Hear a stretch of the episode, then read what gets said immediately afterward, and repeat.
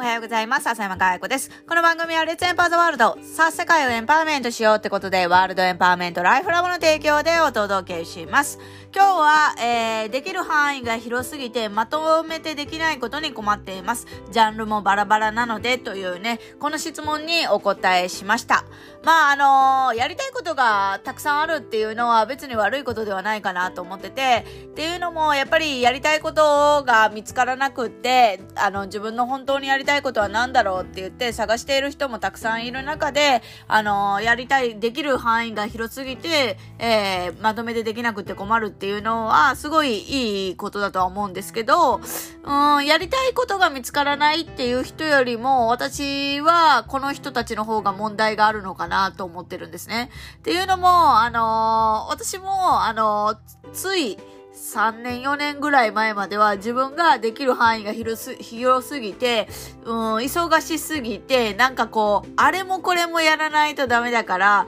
めっちゃ大変やと思ってて、えー、本当になんかね、もう本当に私も、あの、今もそうですけど、アパレルやったり、セミナーのプロデュースやったりとか、いろんなことをやっているんですよね。だけど、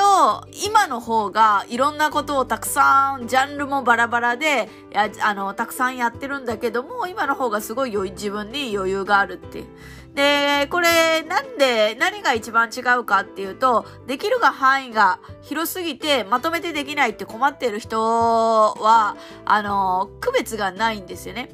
で、ジャンルがバラバラなのでって言ってる時点で、あの、芯が通ってないっていうことが読み取れるかなと思います。だけどこれは、この人が芯が通ってないっていうわけではなくって、世間一般的にの話です。だからやっぱり何かっていうと、逆算的に物事を捉えるっていうことはすごい必要で、えー、我、私もあの、アパレルやって、セミナーのプロデュースやって、で、あのー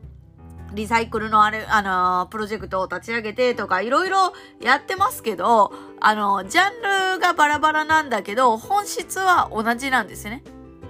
から本質が同じ。別に物を売るっていう本質が同じなわけじゃないです。目的が同じなんです。だから私の目的を達成するためには、必ず必要な三本柱っていう形になってるわけですね。だからやってるっていう形なんですけど、で、もし、こう、いろんなね、あれもこれもっていろんなことができちゃって困ってるっていう人たちに、ぜひやってほしいのは、止まるっていうことをやってほしいですね。もうアクセル踏み続けて突っ走るんじゃなくって、一旦止まればいいと思うんですよね。なんかこう、今世の中で止まってしまうと、あのー、終わってしまうみたいなのは思いますけど、ただ、一時的に止まるのは悪くないと思ってて、止まり続けて、えー、ニッチもサッチも、どこへ動いていいかわからない、あの、どうしていいかわかんないって、ニッチもサッチもいかないっていうことがまずいだけであって、止まることは別に悪くないことだと思います。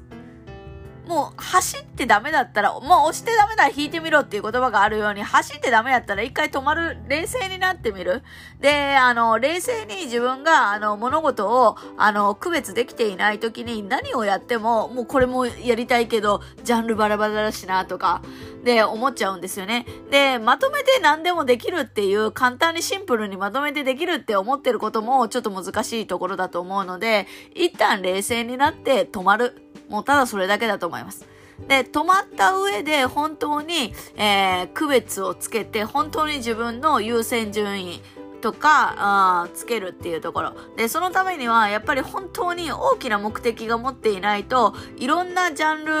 を統一させて自分のブレない軸にしていくっていうのは難しいので、あのー軸、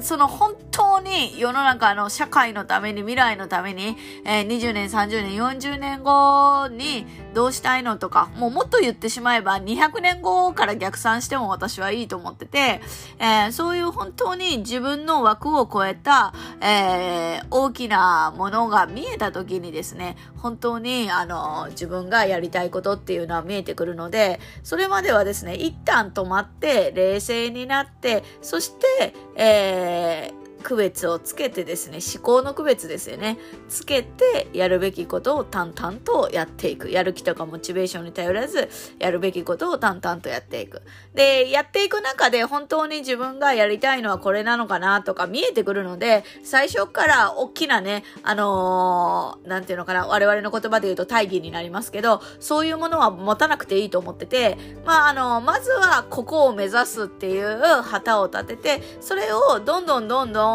あの、実現しそうになったら、アップデートしていく。だからもうそれをするだけでもいいと思うんですね。だから、ぜひですね、あの、区別してですね、ちゃんと思考の整理ができる状態になるっていうのは大事かなと思ってます。で、この話はですね、あの、昨日終了しましたけども、エンパワーメントライフのね、入門講座でもお伝えしている内容になってますのでね、あの、登録した人は楽しみにしていただくといいかなと思っております。ということで、今日は、できる範囲が広すぎて困った時に何したらいいのって、どうしたらいいのっていうお話、質問にお答えしました。今日も笑顔100倍でいってらっしゃい。